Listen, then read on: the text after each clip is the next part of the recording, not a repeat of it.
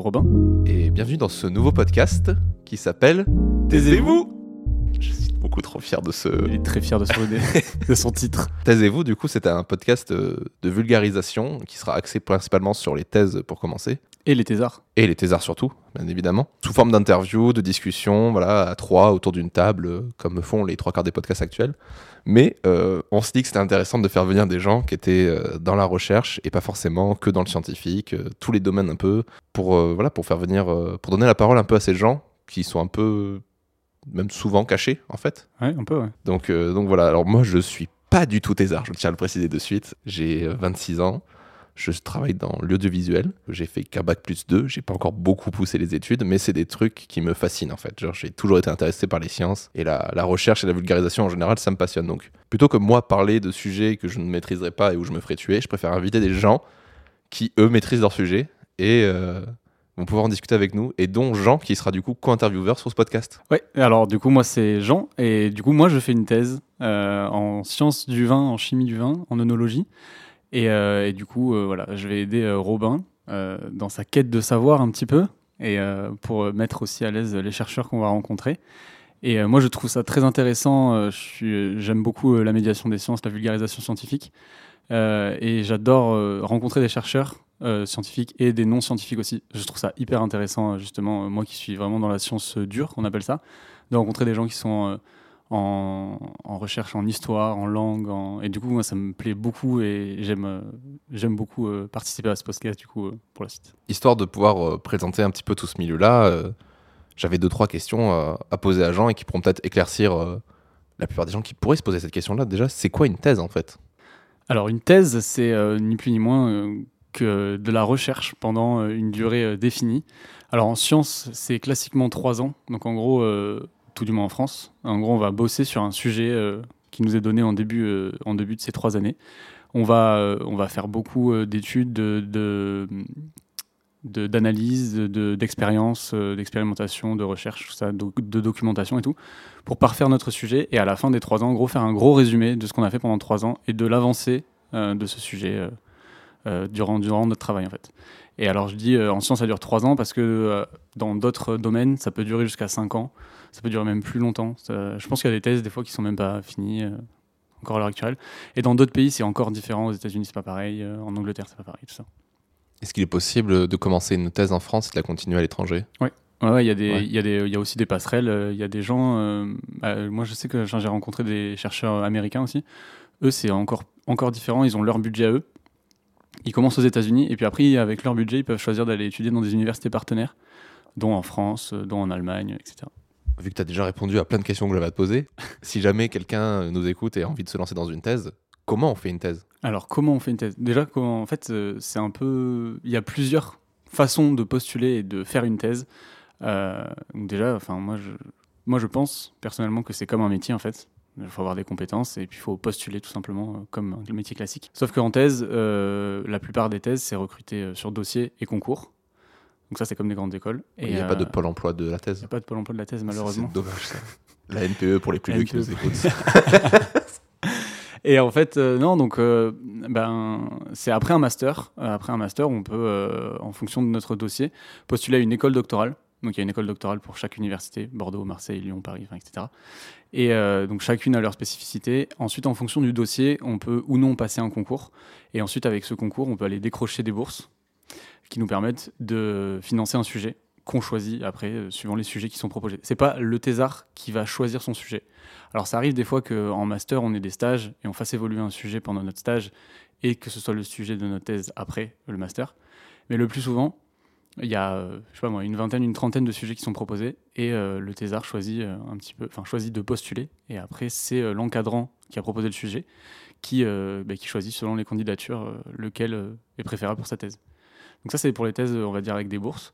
Ensuite on a des thèses cofinancées. Donc là c'est plusieurs entreprises en fait qui sont démarchées par le directeur de thèse qui va proposer un sujet, plusieurs entreprises qui vont donner de l'argent à un directeur de thèse et ensuite ce sera à lui plus ou moins de choisir son thésard. Donc là, c'est encore par rapport à l'université, mais c'est le directeur de recherche qui va plus ou moins choisir son, son, thésard. Et ensuite, il y a des thèses qu'on appelle des thèses CIFRE.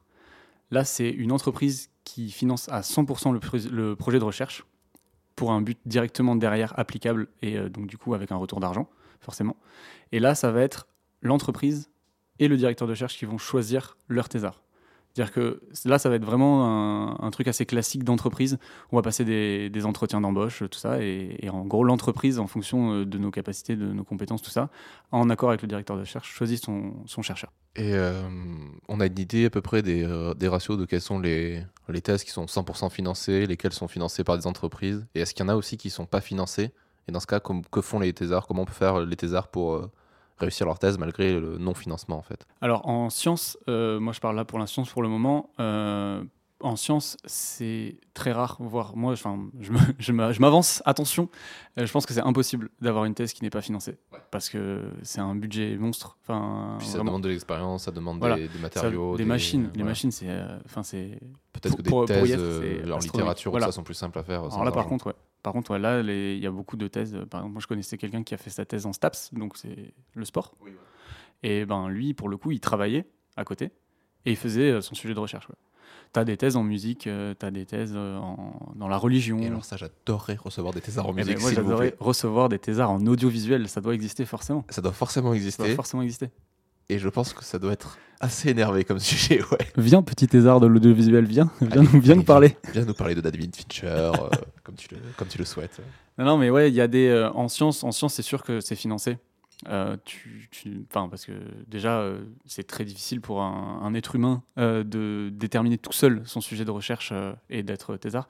Mais, euh, mais après, dans les autres, dans les autres euh, disciplines, oui, tu peux travailler à côté, faire, faire ta recherche. Parce qu'en fait, en sciences, ton travail, c'est ta recherche, en gros. Donc en gros, tu, il faut vraiment le prendre pour les, pour les sciences dures, euh, comme un vrai métier de... Voilà, de je sais pas, il y a des entreprises de recherche et développement qui vendent des produits, euh, des trucs comme ça, des trucs... euh, voilà, ben, ils ont des recherches, en- enfin ils ont des chercheurs pardon, en recherche et développement qui bossent pour faire avancer et améliorer leurs produits, la qualité de leurs produits. Et ben, là, là, un chercheur, c'est un peu pareil pour d'autres applications, forcément. Euh, voilà, c'est un vrai métier. euh, quand tu es un chercheur scientifique, un thésard scientifique, tu bosses vraiment... euh, Je dis pas que... Attention, je dis pas que ceux qui font pas des thèses scientifiques ne Non, non, bossent non, pas. bien hein. sûr, mais. Ils ont un euh, travail euh, qui leur permet de vivre à côté et après ils font évoluer la recherche euh, à côté en fait. C'est que c'est vrai qu'on a. C'est aussi un, un cliché que j'aimerais essayer de casser. Le côté de la thèse est très souvent associé à la recherche et aux scientifiques. Ouais. Mais euh, la recherche, c'est pas que le scientifique. Il y a Ah non, plein non, de choses, euh, plein de sujets qui sont très intéressants. Voilà, on, on- on en rigole, mais en vrai, ça nous intéresse vraiment. Que des thésards en audiovisuel viennent nous voir, que ce soit dans le du cinéma, de la musique, et même euh, certainement aussi euh, du droit, de, de l'histoire géo. Enfin, tous les domaines nous intéressent, tous les domaines sont intéressants, et surtout, genre, ça permettrait de casser ce mythe de thésard qui est en fait en sciences et qui euh, travaille sur ses machines seul dans son labo. voilà, genre, c'est vrai que c'est un peu, voilà, c'est un peu, c'est un, c'est un peu mon but. Ouais non mais en plus il faut casser ça parce que moi justement euh, alors j'adore justement euh, les thésards et tous tous tous ces thésards qui font plein de choses et en fait même dans le milieu euh, scientifique parfois on- quand on explique notre sujet on- enfin les gens nous regardent on est là en mode mais on comprend pas ce que tu fais et tout et on est là oui alors nous on fait des thèses tout ça c'est un peu compliqué nanana. et une fois je me suis retrouvé avec pour le concours ma thèse en 180 secondes on se retrouve avec plein de chercheurs de différentes disciplines justement il y avait euh, trois quarts de scientifiques et un quart de non scientifiques. Et moi, j'étais, je vais parler à tout le monde et tout, je me renseigne et je trouve ça super intéressant, vraiment des sujets, c'était passionnant. Et il y avait les, les scientifiques qui d'habitude euh, se font regarder comme des aliens, qui regardaient ceux qui étaient en. Il y en avait un qui était en, en, en recherche sur les religions, et il y avait des chercheurs scientifiques qui étaient là, qui disaient mais, mais comment on peut faire une recherche sur les religions? Je suis là, mais le grand public te demande comment tu peux faire une, de la recherche en science, en un truc si petit, si applicable. Enfin, je sais pas, quelqu'un qui cherchait sur. euh, c'était sur la lumière hyperspectrale ou des trucs comme ça. Enfin, c'est des trucs au grand public, ça ne parle à personne. Et lui aussi regardait bizarrement un thésard qui faisait une autre recherche sur la religion. Et ça, il faut le casser aussi. Ouais, il faut. Il n'y a pas que de la recherche euh, en sciences, et il y a vraiment des recherches en tout, et c'est hyper intéressant. Bah écoute, si déjà à mon petit niveau j'arrive à euh, démystifier le monde des thésards, je serai vraiment content. Ma thèse sera ça, démystifions le, la, thè- la thèse.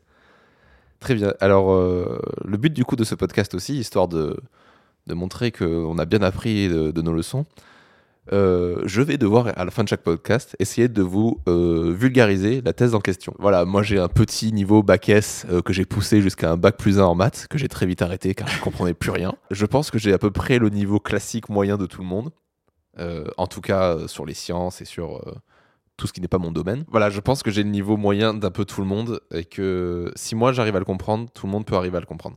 Et je trouvais ça, fantastique si ce podcast pouvait intéresser autant des thésards que des gens qui n'ont pas forcément pu pousser les études, des gens qui viennent un peu de partout. Ouais. Et euh, pour l'instant, on va se limiter à la France. Pour le moment, ouais. Si jamais le podcast marche bien, pourquoi pas des anglo-saxons Et après, j'apprends d'autres langues et on voit. Ah ouais, c'est vraiment un gros challenge.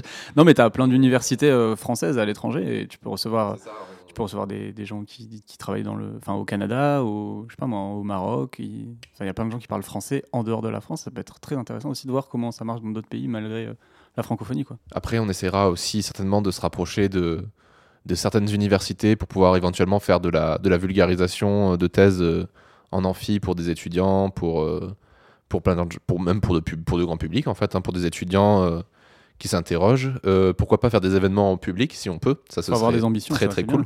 je, serais- je suis très très chaud et notamment pourquoi pas aussi euh, on sait que par exemple sur Bordeaux ça fait 5 ans que je le rate je crois mais je vais réussir, je vais réussir à y aller il y a le Pent of Science qui a lieu et je serais voilà on serait très très chaud de pouvoir organiser aussi des événements comme ça enfin génial. moi en tout cas je sais pas si t'es chaud toi Ah bah genre, si, si, je, forcément. je- je te mets, je te mets dedans chaud. du coup.